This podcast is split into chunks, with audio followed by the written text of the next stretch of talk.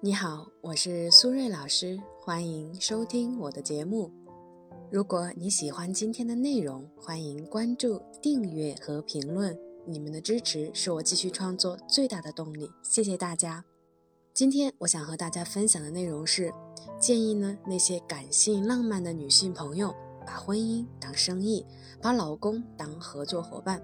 需要说明的是呢。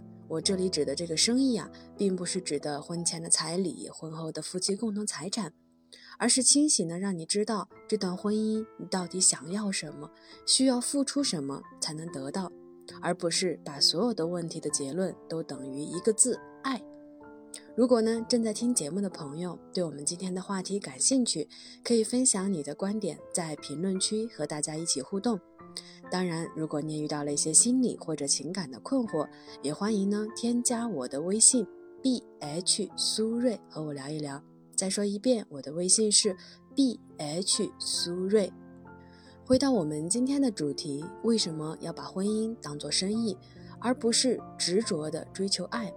是因为爱是我们婚姻的基础，但是并不是婚姻的全部。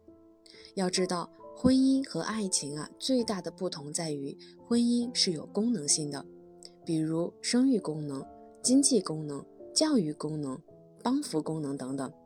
就像著名的经济学家薛兆丰教授在《奇葩说》里这样阐述婚姻：结婚就是办企业，就是签合同，办的是家庭企业，签的是终身批发的期货合同。夫妻双方一起拿出自己的资源来共同办企业，双方给到的资源包不一样，有身体容貌、生育能力、家庭关系、未来的发展潜力等。所以，在我看来，以公司合伙人的形式经营婚姻，最大的好处啊，就是风险共担、合作共赢。比如，既然是合伙人，那双方就可以用平等合作的方式去完成生活中的大事小情。比如说，妻子做饭，丈夫洗碗；妻子负责孩子的饮食和娱乐，丈夫负责孩子的运动和教育。所以，把婚姻当成生意，把老公当成合伙人，本质就是两个人一起分享婚姻的收益和红利，共同分担婚姻的风险和意外，发挥彼此的优势，达成共赢，实现利益最大化。当夫妻双方的利益达到最大化，婚姻就会更加的稳固和坚韧。那到底如何才能更好的建立夫妻合伙人制度呢？首先是需要了解对方啊在婚姻中的目标以及对你的期望。其次呢，再用同样的方式全面的了解一下自己，也就是你对婚姻的目标和对伴侣的期望。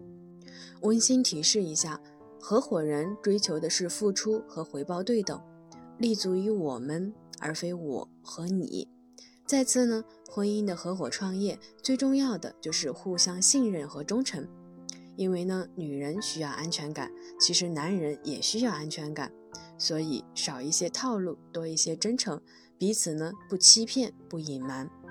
最后呢，成功的公司啊需要战略规划，幸福的婚姻也需要建立共同的目标。比如你们想什么时候要孩子？有了孩子以后，怎么安排孩子的抚养和教育？再比如，你们的第一个一百万的存款如何才能够实现？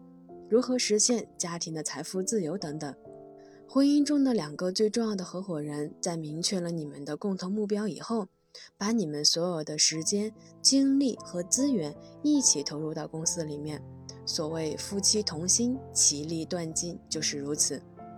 所以呢，在我看来啊。男女之间始于感情，陷于人品，忠于利益。因为婚姻的本质啊，就是利益交换。在婚姻中，感情和人品都是必要的因素。同时呢，夫妻共同的利益捆绑也是非常重要的。就像我们一起合作开公司，夫妻为这个公司的合作伙伴，本质上也是一荣俱荣，一损俱损。正是因为这样的深度利益捆绑的关系，所以彼此的关系啊才会更加的稳定。好了，时间差不多了，我们今天的节目就先到这里啦，感谢大家的收听，我们下期节目再见啦，拜拜。